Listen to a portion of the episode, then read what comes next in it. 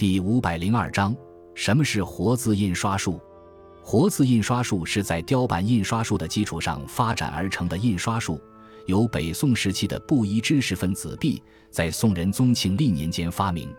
毕的活字印刷术是用胶泥制作，并烧制成单个的汉字存放起来，然后根据具体印刷对象的需要挑选汉字组成篇目。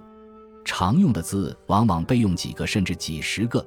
遇到没有备用的冷僻字，则临时制造。这种胶泥活字印刷术基本解决了雕版印刷术的弊端。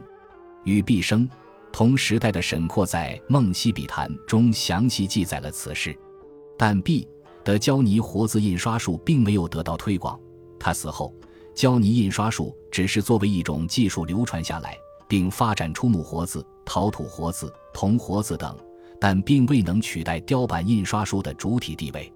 不过，B 的活字印刷术传到欧洲后，德国人古登堡在一千四百四十年左右，在活字印刷术的基础上，整合欧洲多项技术，发明了签字活字印刷。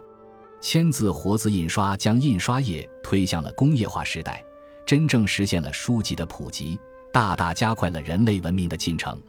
因此。活字印刷术被誉为中国四大发明之一。